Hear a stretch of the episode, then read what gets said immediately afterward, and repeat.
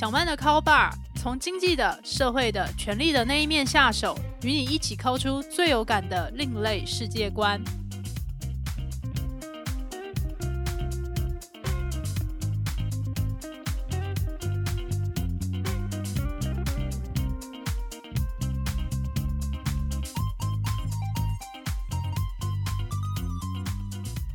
各位听众朋友，大家好，欢迎来到小曼的 Call Bar。这是一档讨论社会阶级衍生性八卦节目，我是主持人陶小曼。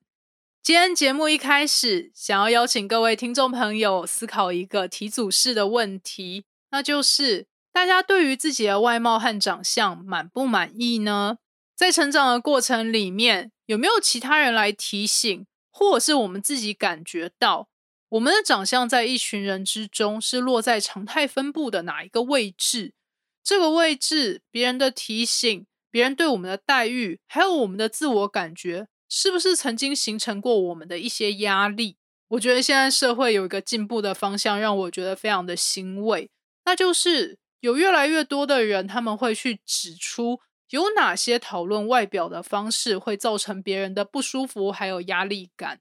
这些讨论可能会去强化哪些刻板印象。我觉得有这么多实际的检讨和讨论，也就代表了我们从小到大可能或多或少都有接收到来自外界对于我们外表的评价。他们会告诉我们，我们究竟长得怎样，还有我们的长相究竟适合哪些程度的社会待遇呢？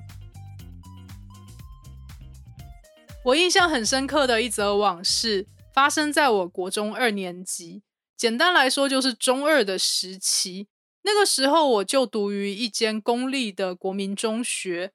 在我入学的那一年，也是这一所学校第一次尝试男女合班。我的前后左右也就坐着生理男性的同学。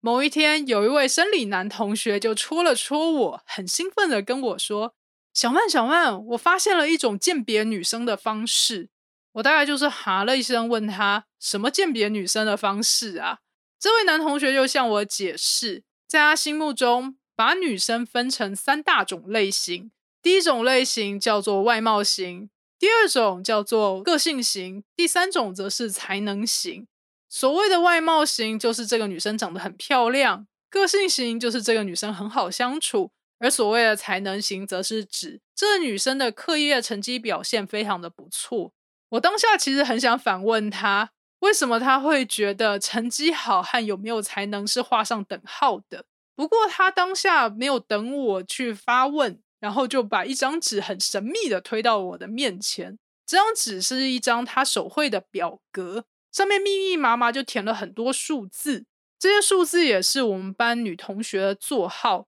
我的座号当然也就在上面。这张表有七个表头。前面三个，也就是他刚刚解说过的外貌、个性还有才能；后面三个表头则是外貌、个性、才能三者之中取二者的连级，而最后一个表格则是又有外貌、又有个性、又有才能的同学。然后他就评价这位同学是在这一个班级里面社会地位最高的异性。我当下大概是啧啧了两声，然后心里想。原来他是这样子看待他的同班同学啊！不过他也就紧接着跟我解释，为什么他的追求对象不是那一位他觉得社会地位最高的女同学。他是这么说：他觉得女生最重要的特质就是要长得漂亮。一个大美女，如果她个性很差，人很鸡掰，那都没有关系；一点才能都没有，什么都不会，那也无伤大雅。因为一个女生。她只要是长得漂亮，就可以抚慰众人，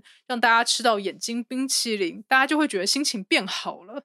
我当下应该是翻了他一个很大很大的白眼。至于有没有跟他吵说，你在我心目中也不是什么帅哥，凭什么用这种态度去评断别人啊？这些话到底有没有跟他吵，我真的也就不太记得了。不过现在想起来，就觉得非常有趣的事情是。人在中二的时期，似乎特别不会去掩饰自己内心的真实想法，还要赤裸裸展现给其他人去看。而等到了我升上了高中，那时候我是就读于一间升学女子高中北一女。如果大家对于这一所学校里面的生活有些好奇的话，我很欢迎大家去收听前面的集数《升学女子高中的心理阶级》。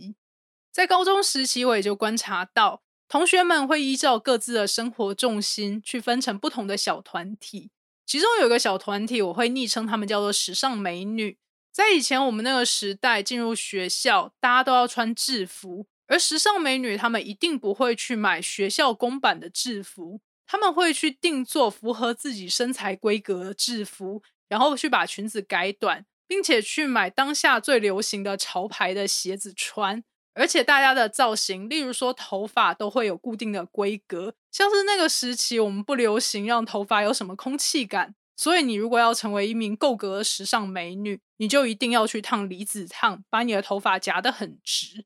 在我高中时期，我对于自己的定位还有我熟悉的同温层，普遍都不是时尚美女的类型。所以我也就觉得，好像跟时尚美女类型的同学那个时期是说不太上话的。不过我觉得很庆幸，当时有一个机会让我去了解了一位时尚美女同学她的内心世界。那位同学就表示，她其实很害怕来念女校。我也就好奇说，哎，为什么会来害怕念女校呢？他就告诉我说，因为她从小就长得比较漂亮，经常被男生喜欢。加上他的功课成绩又很好，在台湾这样的升学主义的环境，通常你的功课成绩好，你在外貌上面也会被别人正向评价。当你又漂亮、成绩又好的时候，这个评价大概就会直冲天际了。所以这一位时尚美女同学就说，她从小就经常被男生喜欢，因此也就常常受到女生的欺凌和排挤。因此来念全部都是女生环境的学校，他觉得非常没有安全感。我听完的当下，其实是一句话都说不出来的，因为这一个思维方式真的是完全超乎我的三观。第一时间的感觉就是惊讶，原来这就是时尚美女的内心世界啊！然后第二件事情，我觉得很有趣的。是他其实非常有自觉自己的长相，还有在别人眼中是不是很有魅力。第三件让我觉得呃提醒我的一件大事是，原来长相它是一种人际关系的重要动能。那至于对于一个人究竟长得怎样，怎样的面相会受欢迎，其实不管是中二生还是高中生，甚至是古今中外，大家都超级好奇的。所以接下来我们也要好好的进入我们今天的主题，也就是颜值的阶级感。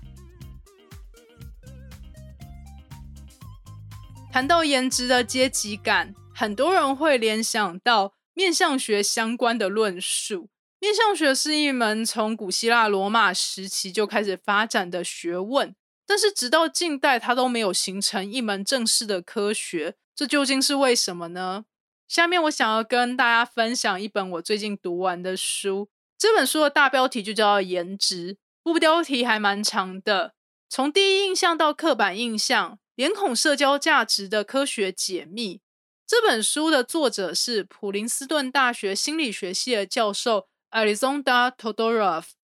中文翻译是亚历山大·托多洛夫。下面我就简称他为亚历山大教授。亚历山大教授在《颜值》这本书的第一个章节就点出，从古希腊罗马时代直到后来大概十六世纪的欧洲，对于面相学的研究一直没有一个在方法上的突破和进步。很大一个理由是因为当时的取样还有论述的技巧，完全不是近代统计学或者是计量经济学这一些学门认可的取样或者是抽样方式。所以也让这些面相学者他们很难去超脱自身的成见，例如过度去强调自身血统的优越性，还有对于其他民族的贬低。当时有一种很伪科学的论述，就是去把各个民族人的脸孔去和自然界的动物进行类比，然后这些面相学者也就会把自己的种族连接到那一些看起来威猛厉害的动物身上。然后把自己不认同的民族去连接到自己认为比较弱势或者是不那么讨喜的生物身上，例如一名日耳曼学者，他就会这样写：日耳曼人长得像狮子，爱尔兰人长得像狗，土耳其人就长得像火鸡等等。以我们现在的角度来看这种论述，一定是会觉得这是在胡说八道些什么。可是我们可以用一些现代脉络来去理解十六到十九世纪的欧洲人。例如，在华人的社会，许多的家庭都会准备一本甚至不止一本的黄历，还有农民历。在要做一些事情，例如像要去祭祖、要去拜拜，或是要搬家之前，就翻开农民历和黄历。看看什么时候是做这些事情的良辰吉时。在十六到十九世纪的欧洲，他们把面相学视为一种从外在来判定一个人内在特质的学问，所以那时候的人是需要大量这一种参考书的。很多雇主他们都需要面相学的书籍来判断眼前这个来应征工作的人究竟适不适合这个岗位呢？到了十八世纪的末期。欧洲的面相学就发展到一个新的高峰，这时候必须要提一个人物，他是在瑞士苏黎世出生的一位牧师，名字叫做拉瓦特。历史上就记录拉瓦特这个人，他的讲道让所有人都如沐春风，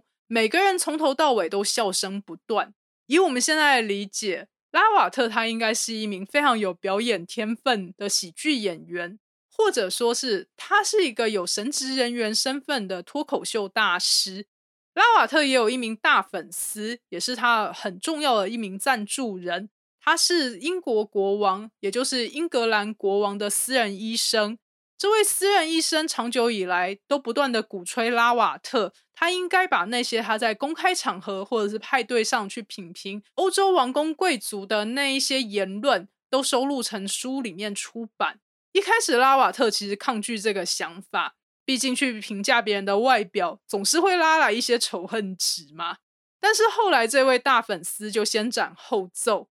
拉瓦特也又从一开始的不太情愿，变成在欧洲的面相学的代言人。那这究竟是为什么有这个转变呢？那当然是因为拉瓦特的面相学就成为当时国际级的畅销书。在一七七五年到一七七八年这一段时间，拉瓦特的面相学发行一套共四册，然后发行在英国、瑞士还没有形成德国的日耳曼地区，法国还有俄国都有它各式各样的版本，甚至在英国还有法国就出了十到二十个版本，这真的是相当惊人的销量。而且在第一个版本的时候。还收录了大文豪歌德为他绘制的这些插画，这些书里面也就收录了当时的各个王公贵族他们的长相，还有拉瓦特对他们的评价。直到拉瓦特去世之前，他一直都是这一些王公贵族他们家里的座上宾，很多人都争相邀请他来评价自己的外表，还有请他来娱乐自己的宾客。在一八零一年拉瓦特去世那一年。主流的杂志就刊载了他的讣文，这个讣文里面就称赞拉瓦特的贡献，说他的面相学形同像是圣经一样的地位。如果没有他的面相学，很多雇主都不知道该怎么去找自己家里的佣人。这么厉害的书里面到底写了些什么呢？以我们现在的角度去看，就会发现这根本就是一本偏见大全。例如里面就会写。对于发明微积分还有一系列物理运动定律的牛顿还有莱布尼兹，这些书中却形容他们像是天生的白痴。对于当时的非洲人，拉瓦特更是没有任何一点好话。那些话到了今天绝对会被告上法院，然后说他是散布仇恨言论还有歧视。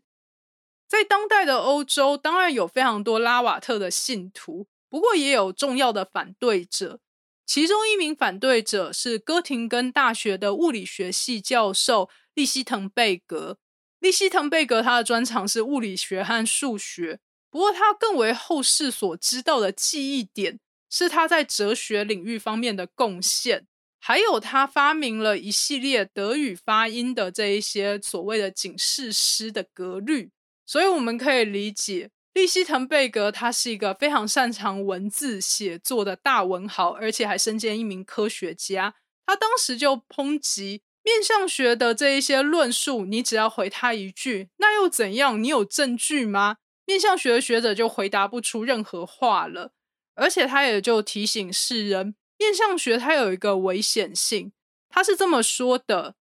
面相学让每一个软弱的心灵逮到机会，把自己混乱的想法投入恶名昭彰者的大旗之下，而不是去培养思考能力。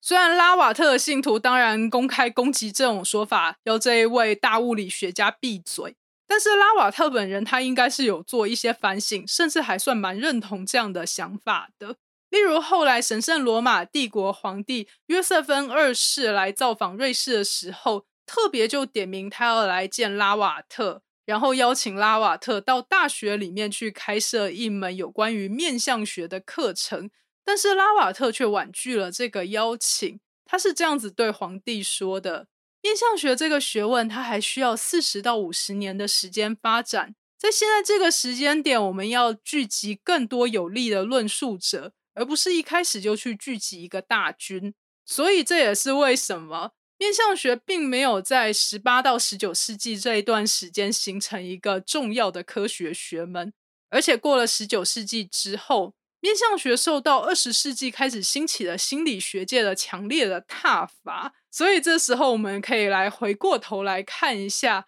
亚历山大教授他去出这一本书的初衷还有目的。这时候也可以来提一下亚历山大教授他的团队最有名的一系列研究，是对于各国的政治候选人他们提供的照片，给予选民盲测之后，选民认同的那一位。看起来应该比较能干的政治人物应该会当选的这个测验方式是相当的精准的，所以导致非常多的媒体会在选举之前拿着他们国家候选人的照片冲去亚历山大教授的实验室，请他来帮忙鉴定，甚至来帮忙预言究竟谁会当选。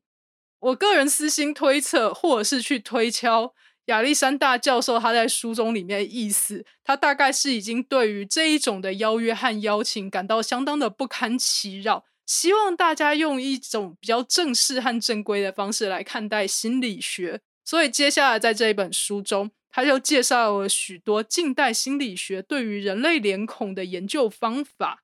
所以大家也可以想象，这本书中从头到尾都没有提到乡民最爱听的。怎样的长相才是真正的美，还有真正的帅？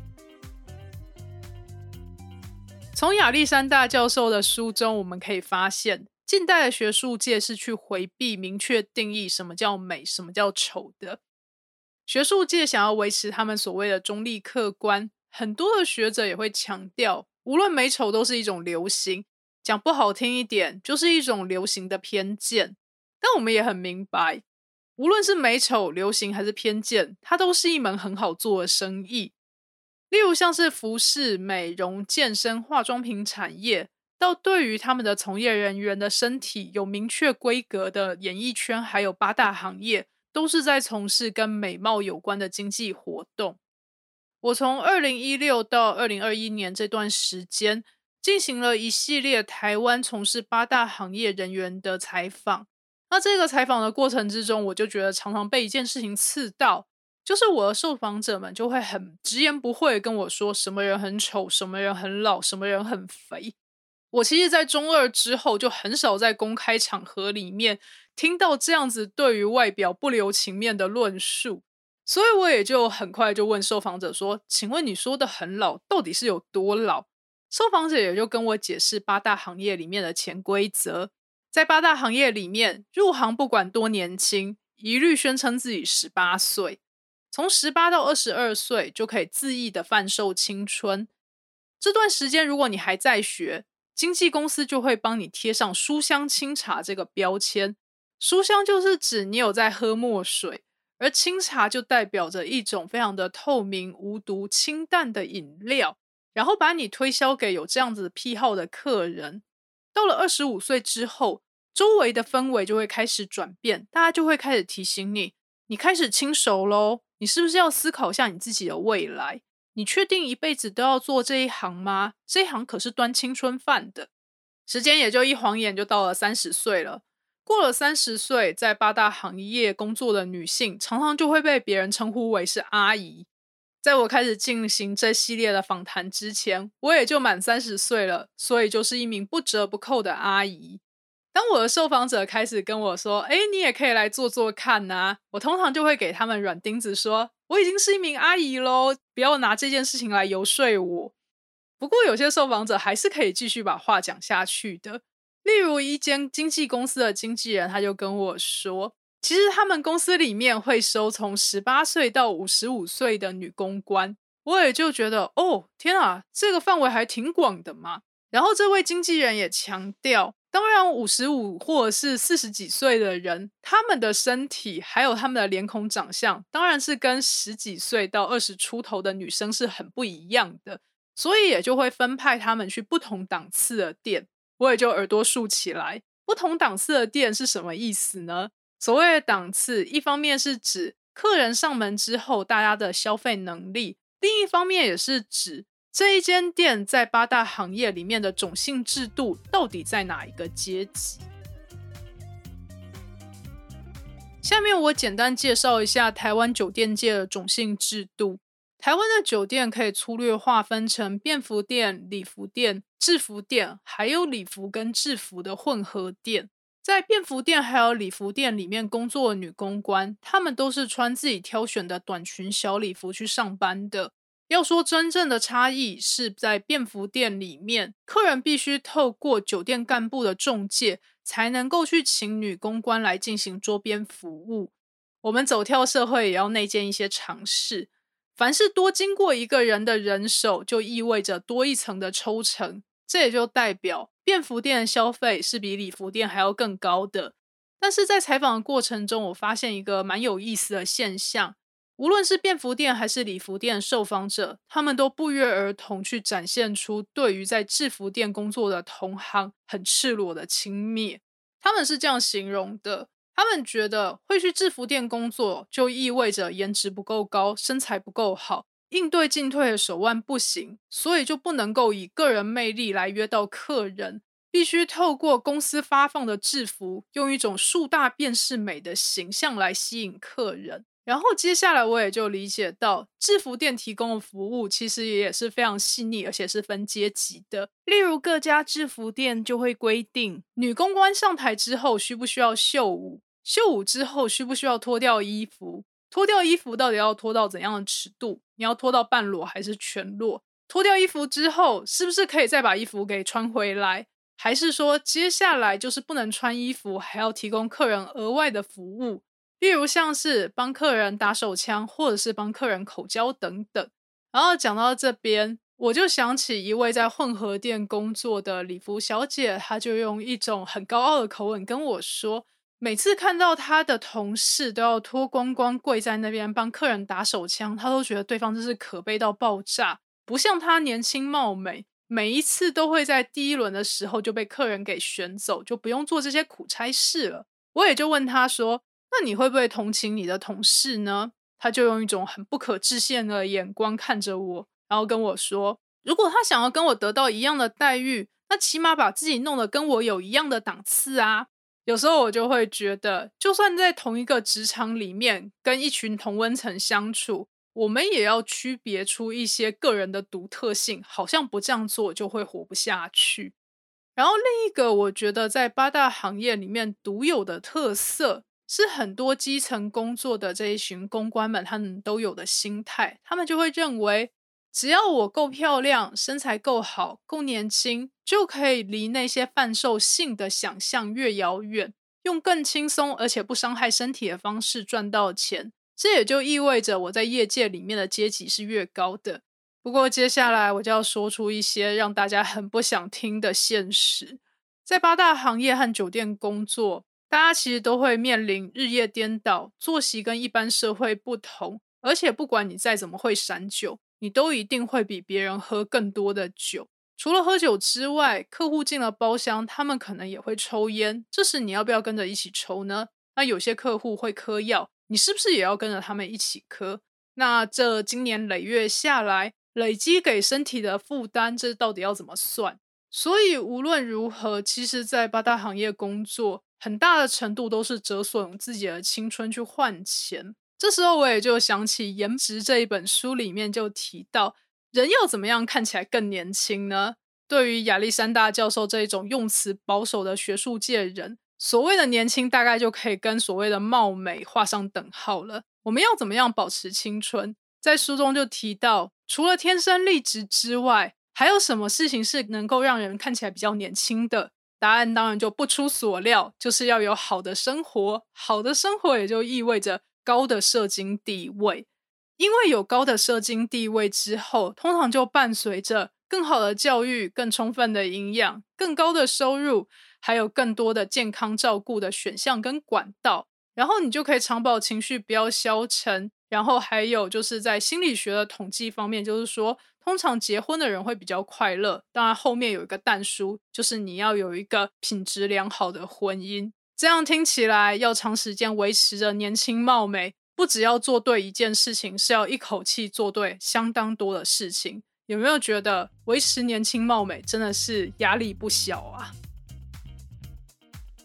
讨论颜值的阶级感到节目的最后，如果有人问我一题简答题：外表重不重要？我必须摸着我的良心，很诚实的回答说，外表真的很重要呢。这其实也是为什么我会选择我现在的职业领域。在这个领域里面，大家第一时间并不是去比较你长得漂不漂亮，还有你的身材或者是你的脸蛋究竟长得如何，大家更加在意你是不是有足够的职业技能可以去完成交办的工作，还有你生产出来的作品的质量是不是够高。可以让读者愿意买单，在努力去完成这些目标的时候，其实我也就发现了，人活在这个世界上，想要被其他人尊重，有很多的价值，还有很多的追求，其实是要同时去兼顾的。究竟我们是要去运动，想办法让自己的身材变得更好，还是我们要去做美容，想办法让自己看起来容光焕发，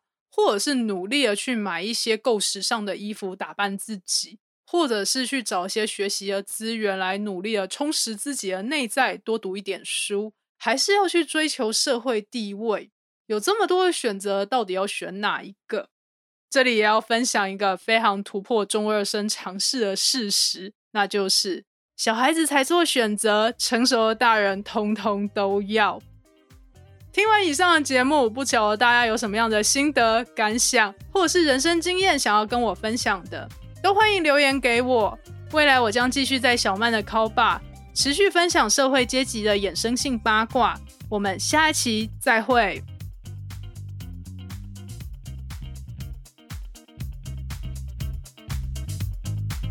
本集节目由主持人陶小曼、合作伙伴阿宽共同制作。如果你喜欢小曼的 Call Bar，欢迎给我五星评分，然后追踪、订阅、分享给你的亲友。一起抠出更有趣的世界观哟！